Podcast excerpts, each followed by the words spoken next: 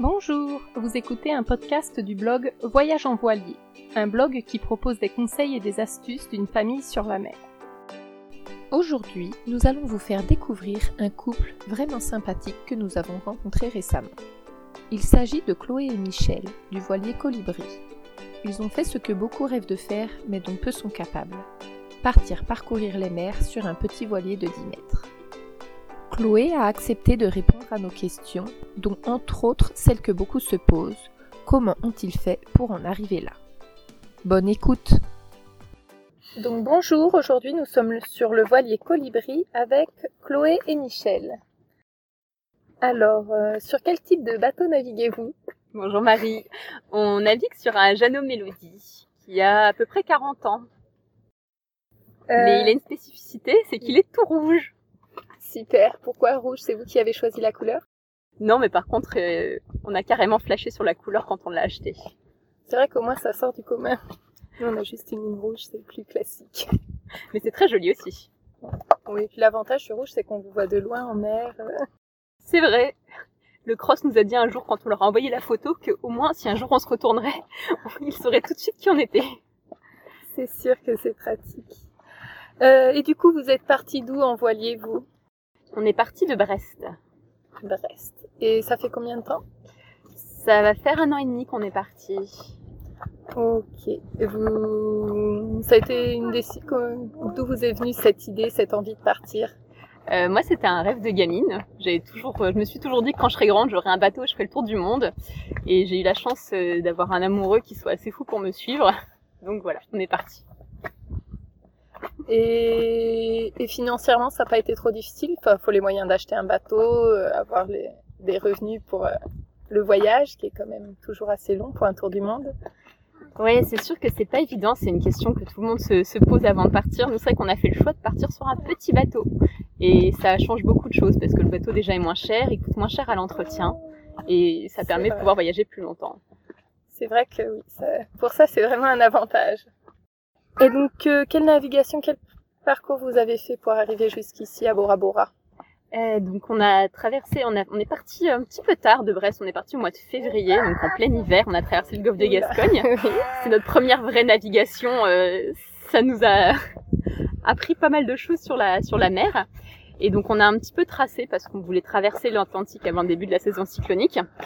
Donc on est allé, euh, on a traversé toute l'Espagne, le Portugal, on s'est quand même arrêté une quinzaine de jours à Madère, qui était une île vraiment très belle puis aux Canaries et enfin on arrêté plutôt en escale technique euh, au Cap Vert pendant 2-3 jours avant de traverser l'Atlantique. Et comme on traversait l'Atlantique au mois de mai, on a fait le choix de s'arrêter en Guadeloupe et après de redescendre l'arc pour ne pas être trop dans la zone où il y avait des risques cycloniques. D'accord, ouais. Et ensuite euh, de Grenade, on est allé aux îles euh, du au large du Venezuela, les Roques, les Aves, puis euh, Curaçao et enfin euh, la Colombie, Panama et puis de Panama aux Galapagos, de Galapagos au Gambier et ensuite euh, les îles sous le vent, euh, les îles de la société. Très bien, très bien. Et sur, sur tout ce parcours, quel endroit vous avez préféré? Quel a été votre plus beau moment pendant ce voyage? Je pense que pour l'instant, a de nos plus beaux souvenirs, ça reste les Aves et les Roques au large du Venezuela, qui ressemblent beaucoup à la Polynésie, mais ça reste très très sauvage. D'accord. Et vous avez passé combien de temps là-bas On n'est pas resté très longtemps, on est resté une quinzaine de jours parce qu'on était passé un peu en pirate. On est passé à un moment où la situation politique au Venezuela était un peu compliquée et il fallait pas trop se faire voir par les gardes-côtes. Il y avait un peu de risque de piraterie, donc on n'y est pas resté très longtemps. Mais c'était vraiment magnifique. Super, super. Et votre moins beau souvenir, enfin, ce qui a été le plus difficile pendant cette année? Je pense que le pire endroit où on a mis les pieds, c'est le port de Cascais au Portugal. on est rentré après une navigation atroce de 12 heures au moteur. On arrive quasiment à la tombée du jour avec une grosse houle qui nous pousse vers la digue. Et à ce moment-là, on voit sur la IS un bateau, deux bateaux, 15 bateaux de pêche qui sortent à pleine balle du port alors que l'entrée de la passe faisait à peine euh, peut-être 15 mètres de large, mais vraiment pas grosse. Et après, on arrive dans un énorme port industriel euh, dégueulasse avec du polystyrène qui flotte de partout. Voilà, c'est notre pire euh, souvenir. Mais on a rencontré des gens géniaux, donc euh, des Anglais qui, euh, le lendemain matin, quand ils ont appris la navigation atroce qu'on avait faite, euh, nous ont ramené le pain au petit-déj. Donc euh, voilà. Qui rattrape un petit peu. Tout à fait. ça devait être un peu inquiétant d'entrer avec tout ça. C'était horrible. En plus, on s'est fait insulter en portugais parce que on prenait la place dans l'entrée de la passe. C'était vraiment pas très drôle. On n'avait pas notre lumière.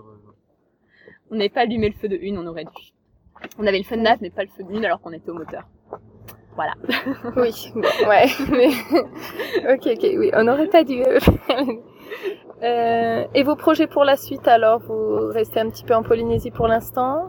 Oui, alors euh, on avait prévu de toute façon d'y rester une bonne année, donc là de remonter tranquillement vers les Tuamotu et les Marquises pour la saison cyclonique. Et après, on aimerait vraiment beaucoup découvrir les Australes et peut-être retourner au Gambier parce que c'est un endroit qu'on a adoré. Donc peut-être une deuxième année en Polynésie euh, à voir. Pour l'instant, on n'a pas de plan euh, complètement défini. Très bien, très bien. Et alors, quel conseil vous donneriez à quelqu'un qui a envie de faire comme vous, sauter le pas et partir en bateau, faire un super voyage? Foncez Il faut y aller, il faut suivre son étoile. Et puis on y arrive toujours. Ouais, on arrive toujours pas. Ça serait dommage de manquer ça quand même. C'est clair. Il y a tellement de choses à voir partout dans le monde. Euh, quelque chose à rajouter? Ben, merci à Marie Antonin et à leur de petits bouts de chou parce que c'était une belle rencontre et puis bonne continuation. Ben, merci à vous aussi, nous c'est ce qu'on adore aussi, les super rencontres sur le bateau. Nana. merci à Chloé pour ses réponses sincères et merci à vous de nous avoir écoutés jusqu'ici. Si vous voulez plus de détails sur leurs aventures, vous pouvez les suivre sur leur page Facebook, le Colibri. Et si vous voulez des infos pour préparer votre propre voyage, retrouvez-nous sur notre blog voyageenvoilier.com. Bonne navigation à tous